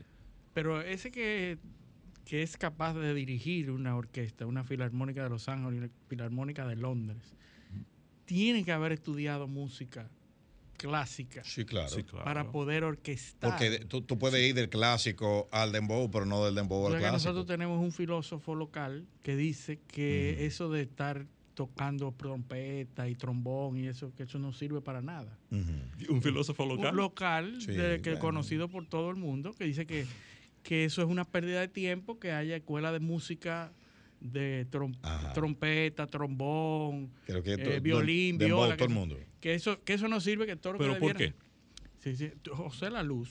Oh, ok, ok. ¿Pero por qué? Dice que es una pérdida de tiempo, que lo que debe estar es estudiando y, y le- y aprendiendo de dembow, cosas nuevas. Y que, eh, que tú Pero sabes- que, eh, pero, eh, eh, eh, un aprendizaje. que nosotros con- vivimos, nosotros vivimos en un mundo híbrido, donde todo se fusiona. Es decir, que el músico clásico yo pienso que debe estudiar otros géneros y, y técnicas de producción y, ese ti- y, y- y- y más. Pero al mismo tiempo los productores eh, de, de música urbana también deben, eh, eh, se beneficiarían estudiando, Formal. Y hay estudiando, eh, hay haciendo realidad. estudios formales musicales. Se Hay- beneficiarían. O sea, hay, hay una realidad. Hasta 2019, eh, el compositor clásico más ejecutado era Beethoven. Todavía. Todavía. Todavía. O sea, las piezas de Beethoven en, la- en- en- a nivel clásico son las que más se ejecutaban hasta el 2019. No sé, la- no he visto las estadísticas Bueno, más recientes, pero y Beethoven, Beethoven eh, eh, tiene varios siglos. ya de- Entonces, eh, eso no, pa- esa música no, pa- eso no pasa de moda. No, Eso se llama Eh, clásica. No, no pasa de moda. No, no, y además se mantiene. pero tiene una función. tiene una- exactamente. Todavía tiene una que función. más allá de la música. Claro, Sí, todavía tiene una función y como estábamos hablando desde el principio, los beneficios desde el punto de vista del desarrollo intelectual, ah, del niño, del joven, están ahí. Ah, eso está, ha sido demostrado. Eh, los beneficios de, de- de la música, en este caso de la música clásica, en, en- en lo que es eh, lo- los aspectos terapéuticos, eso está ahí, eso está demostrado. Es decir, que todavía tiene mucho valor. Ah, ah, y, y limitar no solamente a un género, eh, es como ir en contra de la corriente, eh, ir Claro. en contra de donde va De el la mundo. El mundo es híbrido, el mundo es todo. Hay tantas, tantas son las opciones que tú tienes que estar agarrar de todos los Es que, si sitios. es que tú no, es que tú no hubiese podido llegar a lo que hay sin, Sin que existiera lo, lo- lo anterior. Entonces, eh, el- el- lo que... ejemplos de can- perdón que te interrumpa, sí, ejemplos de cantantes populares ahora Rosalía por ejemplo y otro otro otro español Tangano C Tangano que son fusiones de lo que para ellos es el flamenco clásico Ella- ella con inició, lenguajes Rosalía comenzó en el Claro. flamenco, como músico, pero, como pero de flamenco. cam- el flamenco clásico. Clásico. Eh, pero tuve eh, producciones de Rosalía que, que tienen que tienen mezcla, fusiones Una con lo urbano, etcétera. y- Tangano, eh, funciones que con bachata y, y flamenco y, y, regga- y- y base rítmica de reggaetón. O sea, hay que, hay que, como se dice, meter mano, hay que meter mano con todo, Claro. con todas las opciones. Entonces, limitar solamente a una cosa me parece que es, es, es contraproducente. Y la inmediatez. El, el captar, captar la atención de, de un oyente con tantas opciones en el mundo electrónico, eh, eh, eh, Spotify, que tiene millones de canciones, Apple, YouTube.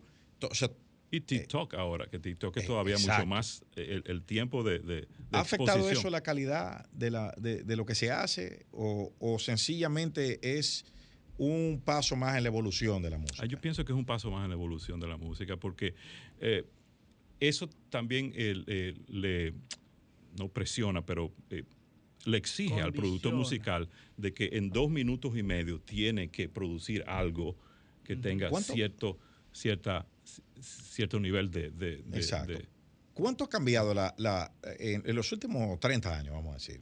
¿Qué diferencia hay una pieza X normal eh, de música popular en, en términos de tiempo, de estructura? Por ejemplo, la introducción antes era más larga, más corta. O sea, ¿cómo, cómo ha cambiado el, el mundo digital, la producción de música? Lo, lo que estaba sentido? diciendo en la pausa, eh, Luis con la cuestión de la inmediatez, Sí, la sí. cu- lo que tú acabas de... de- Economía de la atención. La economía de la atención, exacto, lo que tú acabas de mencionar en cuanto a la, a la diversidad de opciones. Es decir, que tiene que ser, tiene que ser algo que sea catchy, como decía, que capte al oyente eh, de manera rápida, ah, que sea repetible, que sea accesible, que sea eh, que tú lo puedas recordar ah, para entonces es- y esos son lo, lo- lo que vende, es decir, esos son los patrones ahora de, eh, de lo que es lo que sería una producción de una canción de dos minutos y medio exitosa. Ah, hay, hay otras, pero también se da lo otro, se dan las producciones más largas, se, da, se dan lo- los impresionado con los raperos dominicanos. eh. Yo no soy no soy experto, no soy experto, no voy a para que no me, para que no me pongan en la, en la guillotina, pero es impresionante. O sea, aquí el talento aquí musical, artístico es increíble, es No, inagotable. Y, y una expresión de, cu- cultural de, de- de una sociedad que comunica de todo, habla mucho, con Increíble. 800 palabras promedio. Entonces, Eh, eh, o sea, te, te traje el, el ejemplo del rap, que son cosas es más diferentes, es mucho más largo. Tú tienes rap de 7 minutos, tú tienes rap de 5, etcétera. O sea que todo, hay también esos ejemplos que se dan. Eh, y, y- y aquí los raperos dominicanos consideran el rap como algo como rap consciente, ese tipo de Sí, cosas de sí. denuncia social. Y eso todavía tiene mucho valor, eso todavía tiene que, que- que apoyarse también. Es decir, que se dan las dos cosas. Tienen la, la- la inmediatez, lo que, lo que eh, eh, eh, disminuye la ventana de para tú, el, el- el chance que tiene el productor para tú poner tu, dis- eh, tu producción, tu disco, de manera que el oyente lo oiga y con- vuelva a, re- a- consumirlo. Y lo replique, y lo y lo- replique, y lo- y- replique. y lo también tú tienes los otros, las otras tendencias que siguen, que son la música ya más para oír, para escuchar, para analizar y ese tipo de cosas. Y hay mucho público para eso también. Es o sea hay público eh, para eh, todo. En, en- en síntesis, el sol sale para todos. el sol No, sale para todo. Exactamente, mira, como estamos como la emisora. Pero cuando nosotros estábamos muchachos, que estudiábamos, oíamos ese- esos dos bandos que había entre los rockeros, que es una música bastante simple, pero y los discos, ¿verdad? Y la música disco, y cómo un grupo se resistía a la música disco, y cómo ese grupo de, ese grupo de la música disco se resistía al rock o a, los- o a los rockeros, cómo había esa dualidad. Y ambas eran diferentes, o sea, la- la mu- el rock era simple, con una estructura musical simple que se podía reproducir con cuatro instrumentos o tres, versus la música disco que comenzó a ser orquestada con, con- con- con grandes orquestas y tenía una mezcla, eh, tenía una orquestación muy, muy rica. Pero habían dos grupos. Y había un grupo de los padres, vía viejo, que no le gustaba ninguna de las dos. Claro. Eh, eh, yo recuerdo a mi papá que me decía, ¿cómo es que tú puedes oír esa música? Tum, tum, tum, tum, tum. Eso es lo único que oía mi papá. Tum, Pero, él tum, lo- tum, tum. pero, pero, pero él oye trum, pa, pa, tru, merengue. Merengue. Entonces, él decía, ¿cómo puede oír eso? Sin embargo, hoy los viejos, los 60, los- la, la persona madura, oye esa música y descubre la orquestación que iba detrás de toda No, esa y- música disco. Nostalgia, la percepción rosa. Exacto.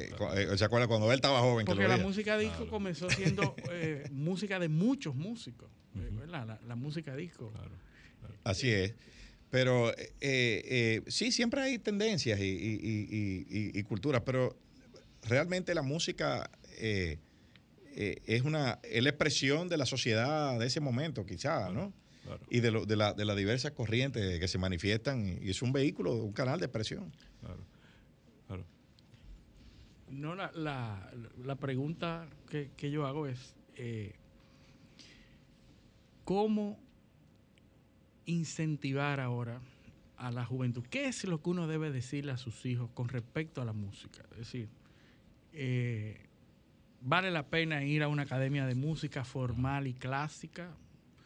¿O ir directamente a los ritmos eh, urbanos y, y- y actuales? Saltándonos Saltándonos. ¿Cómo, comenzar? Porque ya tú has explicado que, que deben tener ambas cosas, pero ¿cuál es la, la- qué es lo que nosotros debemos decirle? a Yo pienso que hay ah, todavía hay beneficios inmensos de, eh, eh, en el entrenamiento, en el entrenamiento formal de todo músico, en sus inicios, en su, en su juventud, y eso no lo va a limitar a, a dedicarse o you know, a otro género que no necesariamente eh, eh, eh, necesite de ese tipo de, de- de valores, ese tipo de, de- conceptos.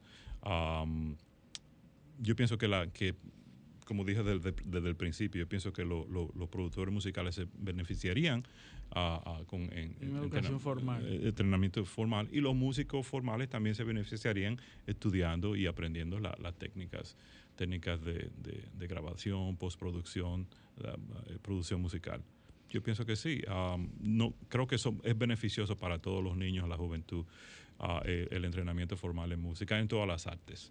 Eh, y como dije desde el principio, se ha demostrado los beneficios en el desarrollo psíquico, el desarrollo emocional, el desarrollo intelectual, ah, en, en el sentido de, de pertenencia, ah, en el, en- desde el punto de vista de la identidad.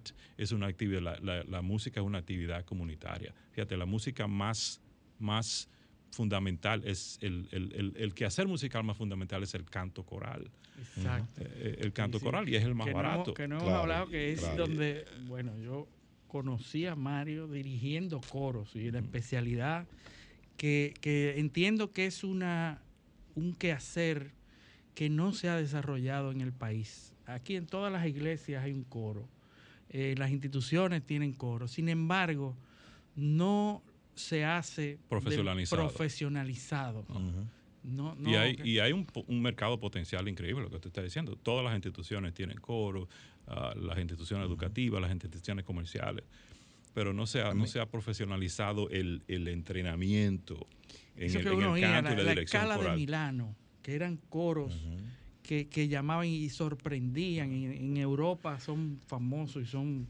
A mí me parece que, que el objetivo eh, eh, sistémico debe ser que cuando tú le digas a un niño o a un joven, pon música, él sepa que además de la urbana existen otras cosas. Claro. Sí, pero lo decía Eh, eh, Mario, de- eh, del que- primer instrumento de una persona Que es la voz. es la voz. Claro, claro. Y no se desarrolla. Y, Y yo, te- yo diría, yo llegaría mucho más lejos. Yo pienso que el, el nivel el cualitativo de- del movimiento coral de un país refleja el nivel de democratización.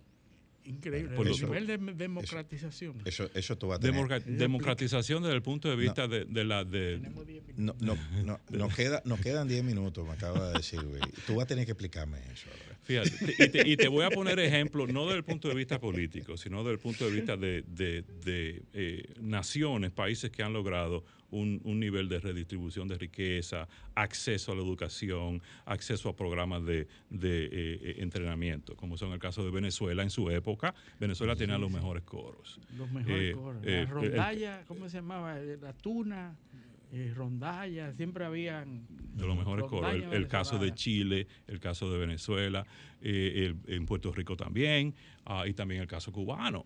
Eh, y por, los, por esos En elementos. Cuba, no- en Cuba antes de la revolución, ¿te- ¿te refieres? No, no, no. Después de la revolución. En el Sí, sí, régimen, sí, sí, sí. sí. Ah, bueno, Recuérdate, como recuerda, me- no, estoy hablando desde el punto de vista de algunos aspectos Ah, de, de lo que es la ya. democratización, como son el acceso a la educación, a ese tipo de cosas. Esos países eh, es- pro- han producido ah, los, mejores, los mejores sonidos corales. Entonces, esa, mu- es, ese, ese, esa actividad tan fundamental y básica como es el canto coral refleja el nivel de democratización de un país. Y déjame decirte que aquí el 99.9% de los coros están desafinados.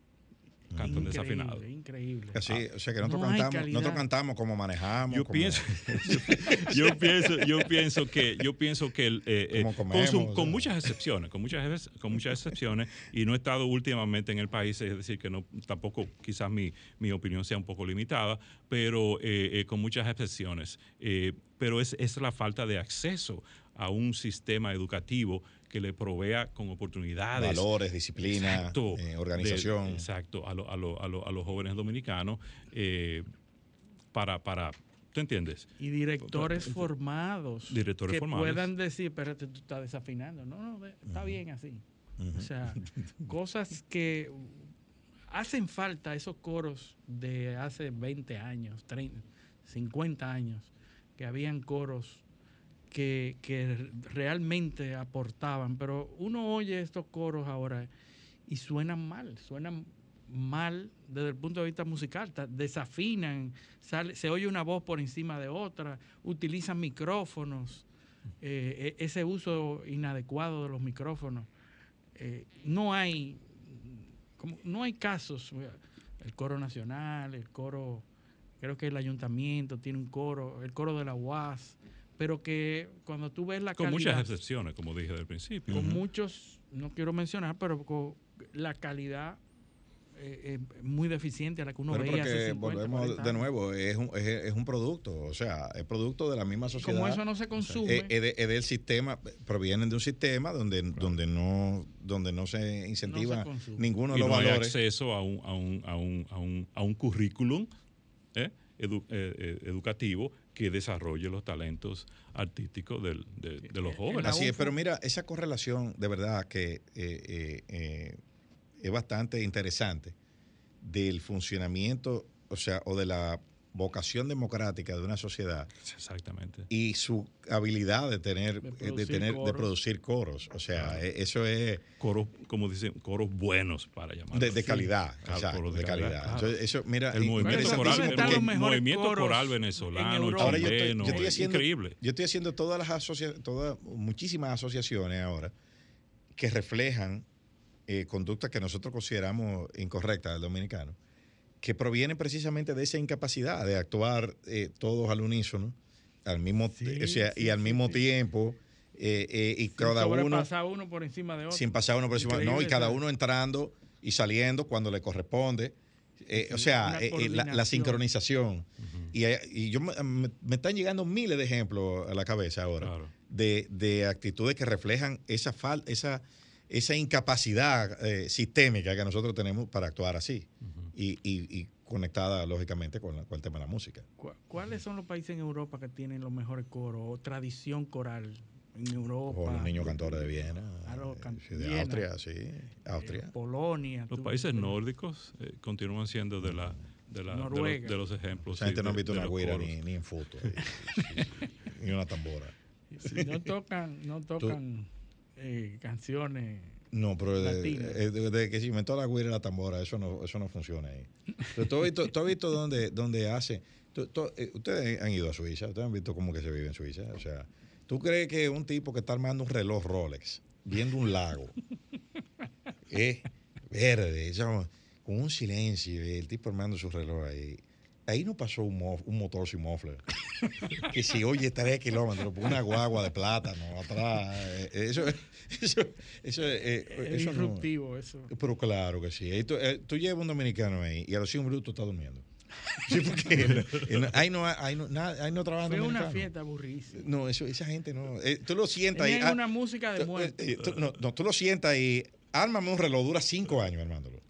Durmiendo eh, eh, del tiempo. eh. Ahora tú le pones una bachata, te arma 10 relojes el mismo día. Porque, porque es, la, es, la, es la preprogramación. de yo que- queremos terminar con una eh, exhortación tuya a los, a los dominicanos. Bueno, tú fuiste un tiempo asesor del Ministerio de Cultura, estando fuera, venías regularmente. ¿Qué, qué exhortación, qué es, eh, sugerencia le puedes hacer a las autoridades de, que tienen que ver con la cultura de República Dominicana? ¿Qué tú puedes decir para terminar con eso? Yo pienso que, que hay, hay muchas, hay mucho potencial, muchas posibilidades ahora con las tandas eh, extendidas eh, de, de desarrollar eh, programas de educación musical, de educación artística, no solamente música, sino todas las artes, de manera que los estudiantes, los jóvenes, am, eh, eh, se democratice el acceso a, eso, a, esos, a esos valores y a esas oportunidades para que haya un desarrollo artístico ah, am, am, de todo, de todo eh, accesible a todo el dominicano. Eh, como tú acabas de mencionar, yo he venido al país miles y miles, miles de, de horas. He hecho proyectos eh, consultor artístico para el Ministerio de Cultura en dos ocasiones, talleres con la con la Ministerio el Ministerio, Educación. Ministerio de Educación, Conservatorio Nacional de Música, cantante lírico y todo eso.